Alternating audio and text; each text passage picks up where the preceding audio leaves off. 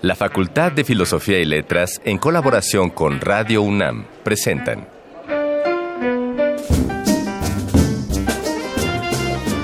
Lecturas de pasillo y debates de jardinera. Pensamientos de biblioteca y encuentros de ludoteca. Cátedras extraordinarias fuera del aula.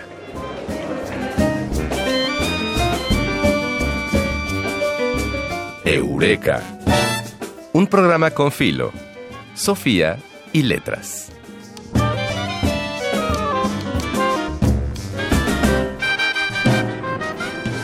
Oigan muy bien lo que dice Platón en la República, porque hace una alegoría de la democracia comparándola con un barco cuyo dueño, aunque poderoso, ve poco y escucha menos, y los que podrían llevar la nave compiten entre ellos sobre quién es el más apto para la tarea, aunque todos carezcan de experiencia.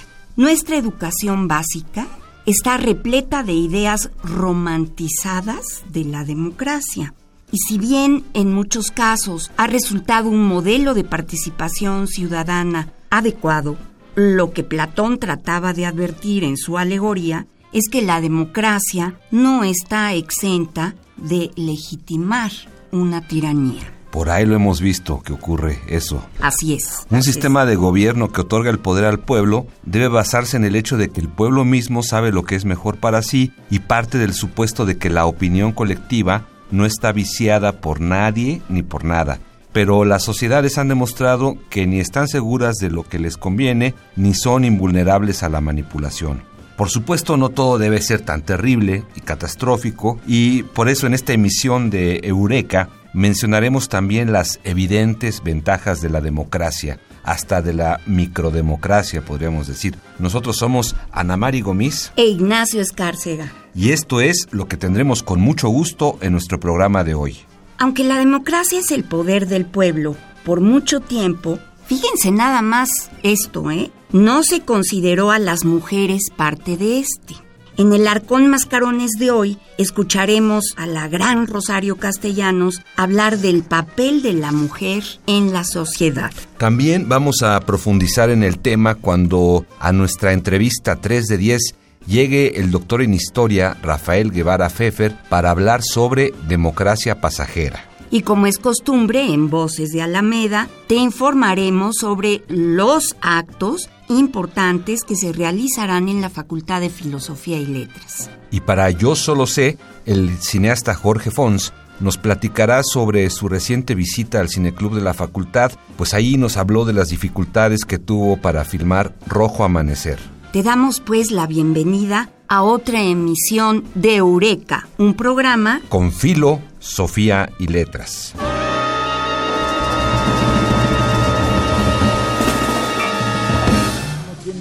Este lánguido caer en brazos de una desconocida. Esta brutal tarea de matarnos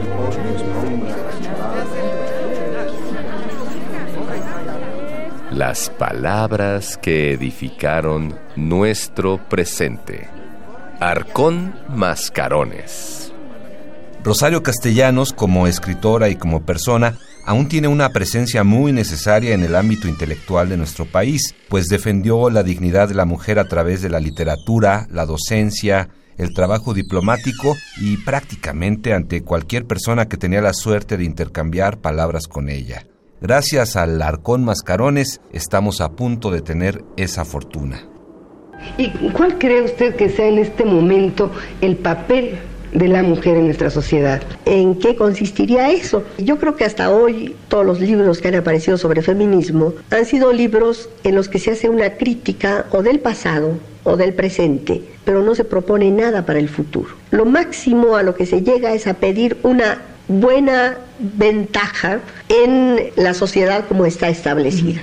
Yo no creo que eso baste porque los hombres que han constituido esa sociedad no están ni contentos ni plenamente realizados en ella. Y nosotros no tenemos por qué ir a tratar de igualarnos en la frustración, porque no sería en la plenitud. Entonces tendremos que ver las cosas en un punto muchísimo más radical que como ahora se ha visto. Yo creo que si, si, va a haber una revolución femenina, no va a ser una cosa que simplemente reforme la superficie, sino que llegue realmente al fondo del problema.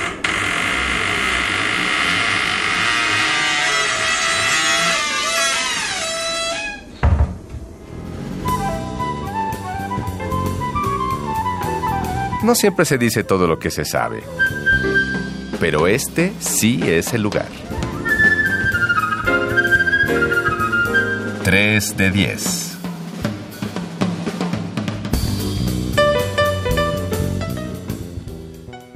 La democracia tiene una cara oculta. La elección del pueblo se vuelve cuestionable cuando su voto es manipulado o desinformado. Y aun cuando haya sido consciente, solo se limita a una decisión, no a las que ocurren durante el gobierno.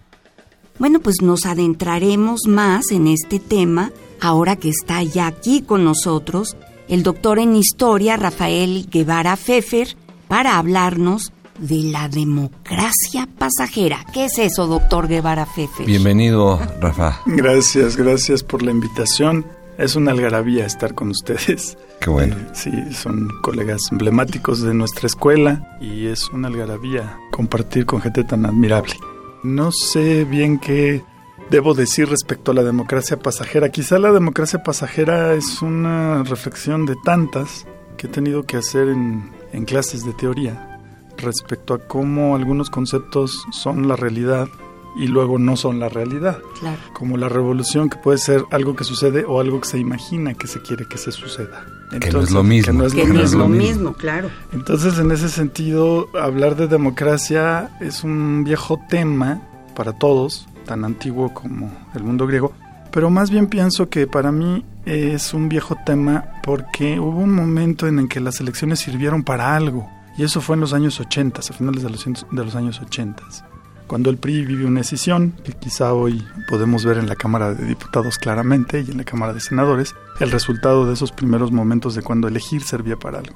Y entonces abundó una historiografía y las ciencias sociales se volcaron en pensar y en construir democracias y regímenes democráticos, mientras que yo consideraba que abandonaban otras realidades como la pobreza, la educación, es decir, efectivamente había que construir democracia, pero también había que seguir entendiendo las problemáticas del país que no solo eran la democracia, sino, la democracia. sino muchas otras. Y entonces para mí la democracia es como aquel juego de los años 80, ¿se acuerdan? El Pac-Man, Ah, Sí, no. claro. que devoraba... Que va devorando unas cosas. Entonces la democracia como realidad, como instrumentación, como ideología e incluso como concepto, se fue devorando el resto de los conceptos, las realidades y los problemas que deben atender las ciencias sociales. Y a partir de ahí no me ha abandonado esa reflexión y luego apareció en un pequeño libro que hice porque quería hacer un libro de lecciones pero la Dirección General del Personal Académico le costaba mucho trabajo aceptar un libro de lecciones. A ellos les encantan los papers y puras cosas que uno hace muy fácilmente, que son mucho más fáciles de hacer que un libro de lecciones. Pero qué les, digamos, qué les asustaba la palabra, la misma palabra elecciones. ¿Les No, parecía? lecciones, sobre Ah, lecciones. lecciones. Ellos Ah. eh, quería hacer una estancia y, y para hacer un libro de lecciones, no de...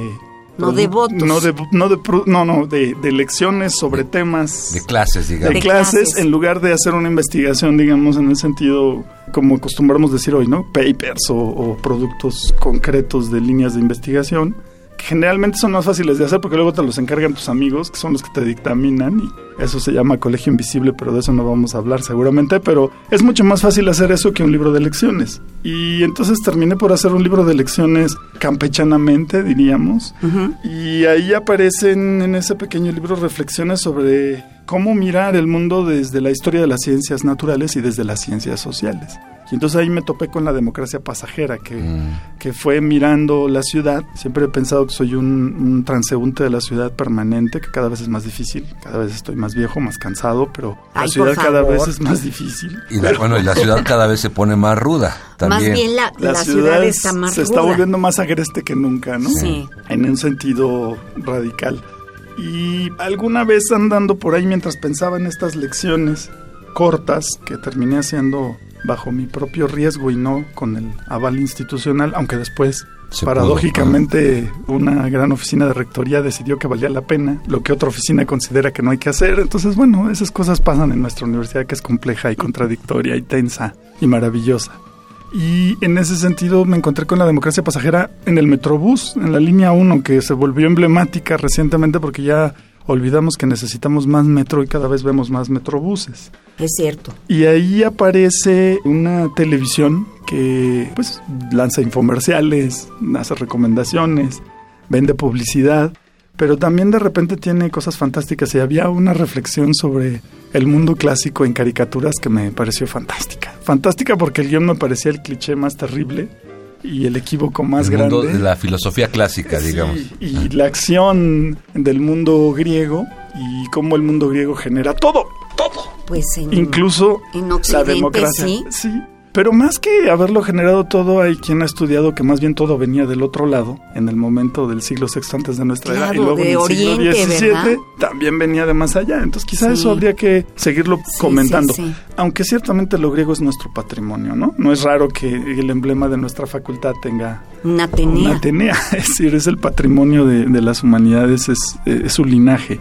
Pero me pareció fantástico el... Lo que veías en el veía- monitor, claro, sí. el monitor era fantástico porque lo- los... car- los car- eh, la, ¿Cómo se llama esta cosa? Los cartones, los... Los las caricaturas, las los muñequitos, las bandas, lo que como sea que les Sí. guste decirlo a todo mundo y en todo el mundo, eran fantásticos y aparece apareció Pericles con una voz pueril así como soy Pericles y soy el mejor gobernante que ha tenido el mundo antiguo y entonces yo estaba muy harto porque era horrible la ciudad el calor. Y entonces cuando uno ve esos momentos en el metro en el metrobús pues empieza a imaginar algo o lee algo o se abstrae de alguna manera no los jóvenes se abstraen con su iPad y con su teléfono. Y yo lo que decidí es hacer una crítica historiográfica al- la imagen de la televisión del Metrobús y me acordé de esto, ¿no? De cómo la democracia se comió, como decía antes, como el Pac-Man se comió otras, otras, otros conceptos y otras realidades que urgía atender desde las ciencias sociales, todas. Y es un poco pensar en la democracia pasajera, me llevó a, a pensar que tenemos demasiada fe en la democracia como si fuera una solución que se hace de una vez y para siempre, Sí, y cuando no. en realidad no. Eso lo conecté con un um, comentario, una conversación que Saramago alguna vez tuvo cuando vino a México, con ese aire que Saramago tiene como de entre santo y no virtuoso, pero al mismo tiempo así, Sí. así se veía ya de viejo. Decía, bueno, la democracia, la- bueno, pues a mí no me preguntan quién va a gobernar Shell, General Motors, este, Euro, algo, el banco más grande del Sí, mundo. las grandes transnacionales. Entonces, digamos. pues no, la democracia es como ridículo pensar cuando, cuando realmente quien ejerce poder no es elegido por los ciudadanos. Y es, y es un poco... Pues sí, pero va a tener que hacer negociaciones de toda, Toda índole, índole. con otras fuerzas, ¿no? Sí, entonces ahí pensaba, pensé que la democracia podía servirme para seguir pensando cómo se conecta y cómo al final antes que ciudadanos somos consumidores. Y en un mu- mundo que pretende ser globalizado, pues somos consumidores antes que ciudadanos y entonces las decisiones de quien produce a nivel global quizás son más importantes luego que las decisiones de a nivel local o nacional. Entonces, creo que ahí estoy tratando de jugar, que es un libro lúdico, con todo lo que me encuentro en la ciudad que me permite mirar la ciudad desde la historia de las ciencias naturales y sociales. Y entonces la democracia es un tema, también aparece una reflexión sobre todo el esfuerzo que hizo el viejo IFE para que la cultura de la democracia, Se, Democracia. se arraigara y pues no lo logró, ¿no? Finalmente hoy tuvimos elecciones y hubo mucha participación, pero seguimos ayunos o faltos de una cultura democrática que nos haga ser participativos, respetuosos, cooperativos, es decir, una democracia no solo no solo que inicie y termine en elegir gobiernos, sino que continúe haciendo política para vivir mejor. ¿no? Creo que eso nos sigue faltando.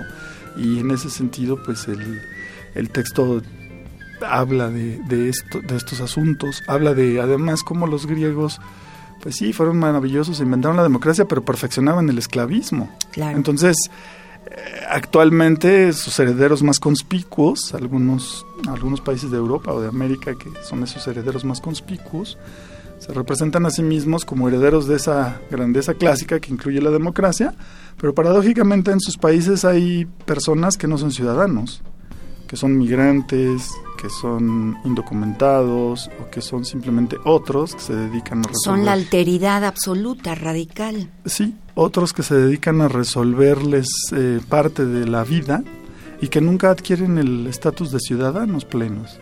No son esclavos, pero en ese mundo sí hay esclavos. Hay esclavos de todo tipo. ¿no? Sí, oye, pero está increíble que todas estas reflexiones se disparen en un recorrido del Metrobús de la línea de insurgentes, siendo justo la avenida Insurgentes, pues una cosa increíble de contraste, ¿no? De, Sí. de- de todo lo que te puedes encontrar en esa, Sí.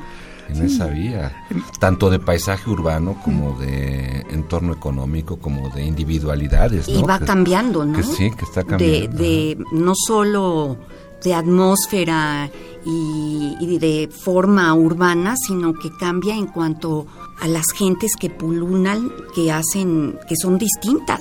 Sí, es, es, es un, es un torrente de personas que permite ver toda la complejidad y la singularidad de esta ciudad.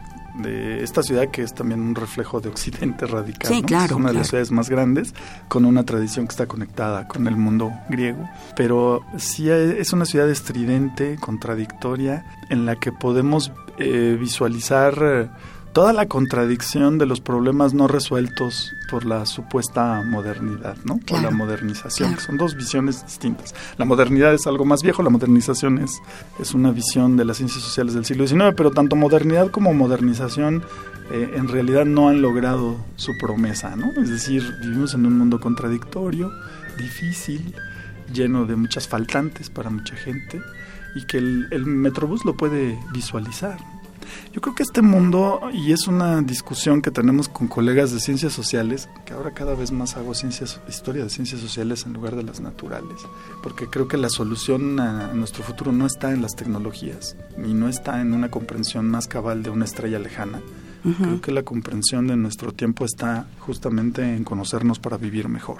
Claro. Y la vocación de conocernos para vivir mejor es de las ciencias sociales y de las humanidades, que son parientes cercanas. Incluso yo diría que no habría por qué diferenciarlas, pero bueno, en, en ese sentido creo que las ciencias sociales pueden darnos algunas pistas, ¿no? De cómo enfrentar eh, el mundo contemporáneo y en estas discusiones con los colegas descubro que somos tribus académicas que tienen una visión del mundo bien lejana.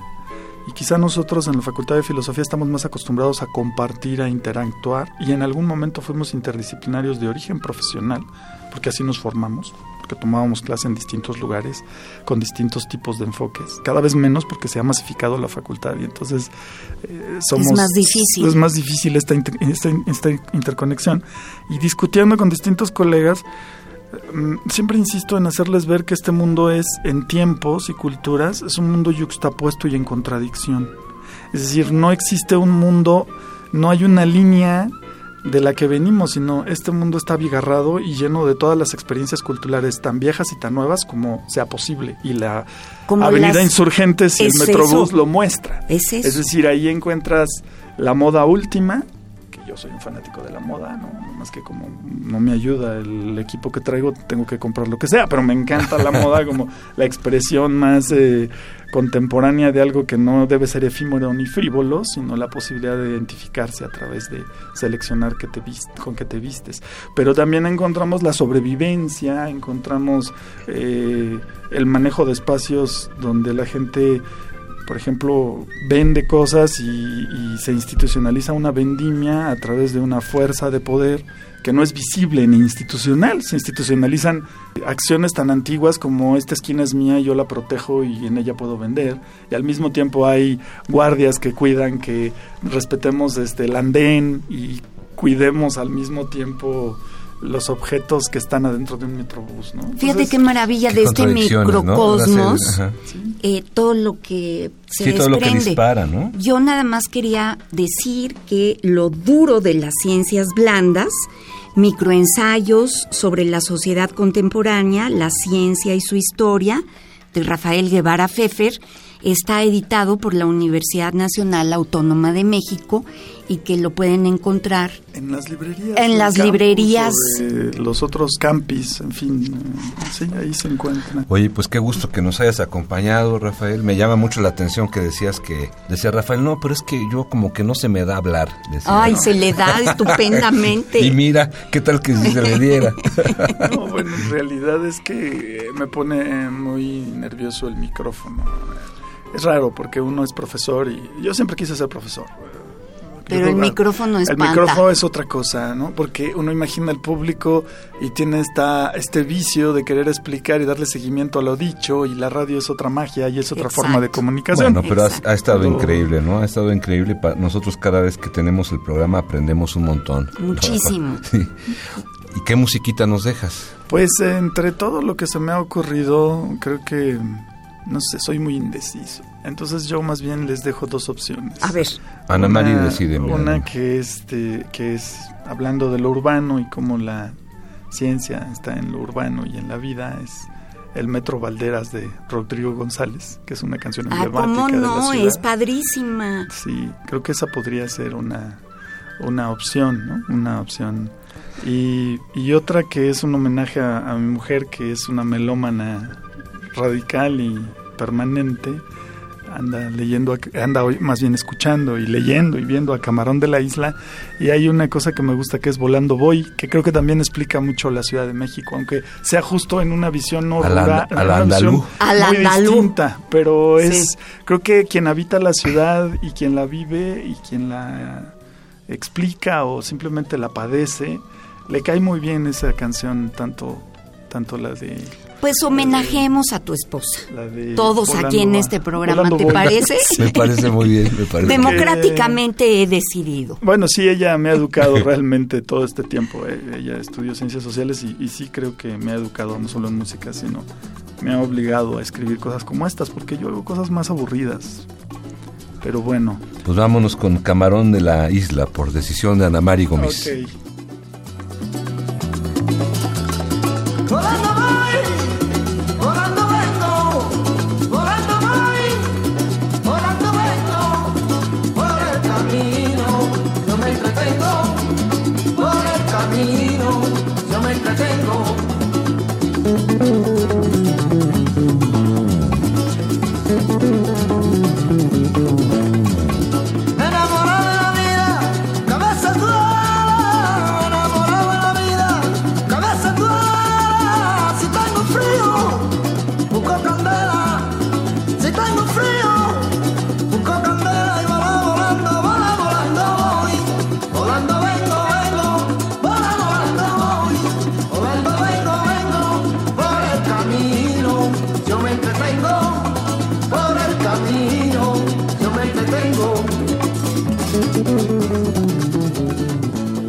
Un programa con Filo, Sofía y Letras.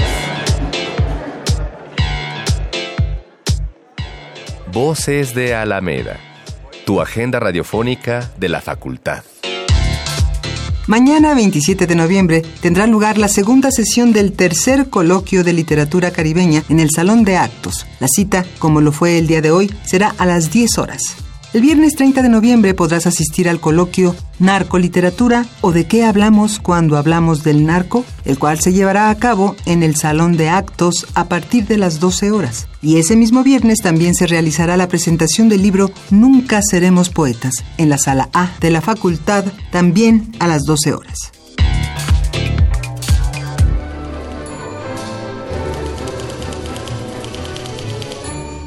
Hay cosas que no está de más saber. Yo solo sé... En conmemoración a los 50 años del movimiento estudiantil de 1968, Grupo Presente, conformado por estudiantes de estudios latinoamericanos, organizó una función especial de la película Rojo Amanecer que todos conocemos, a la cual asistió el director Jorge Fons, allí a nuestro foro experimental José Luis Ibáñez, a quien vamos a escuchar hablar sobre las dificultades para crear esta pieza cinematográfica de una naturaleza muy teatral que contó con las actuaciones de María Rojo y Héctor Bonilla. Grandes actores.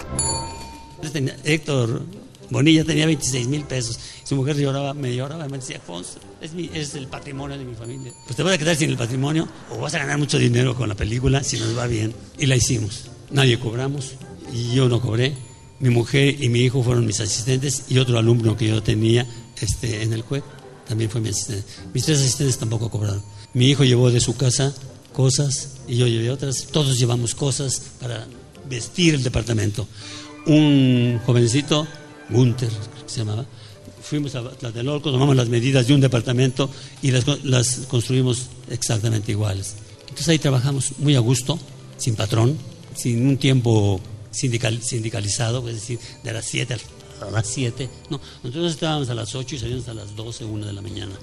Teníamos que hacer la película rápido.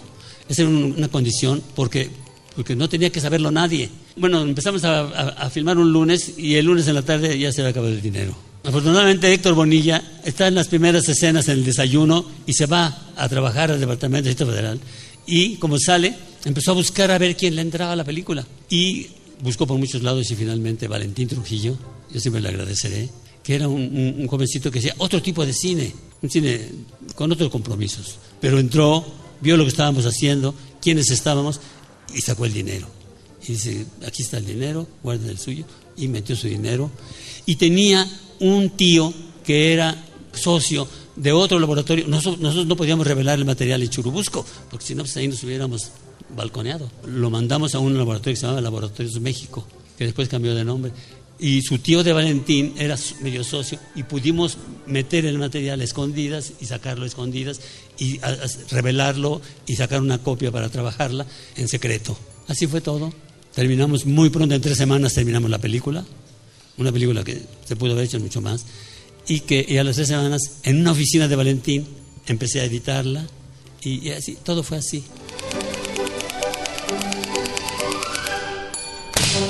Con más reflexiones que certezas, que es como se construye el conocimiento, llegamos pues al final de otra emisión de Eureka. Si tienes alguna anécdota de la Facultad de Filosofía y Letras, recuerda que puedes formar parte de este programa. Escríbenos a arroba filos-unam y en YouTube nos encuentras como cartelera cultural FFIL, o sea, Facultad Filosofía y Letras y entonces nos podrás contar tu historia en Radio UNAM. Agradecemos también al equipo de producción de Eureka, en la investigación Dayanara Nogués y Adriana Chávez, el guion del mago Mario Conde, la operación técnica de Rafael Alvarado, la asistencia de producción de Carmen Sumaya y nuestra productora imprescindible Silvia Cruz Jiménez. Nosotros somos Ana Mari Gomis e Ignacio Escárcega. Y esperamos que vuelvan a escucharnos la próxima semana en otra emisión de Eureka, un programa con Filo, Sofía y Letras. Buena suerte a todos. Hasta pronto. El tiempo vuela cuando el pensamiento se divierte. Nos escuchamos la próxima semana. Eureka. Una producción de Radio UNAM.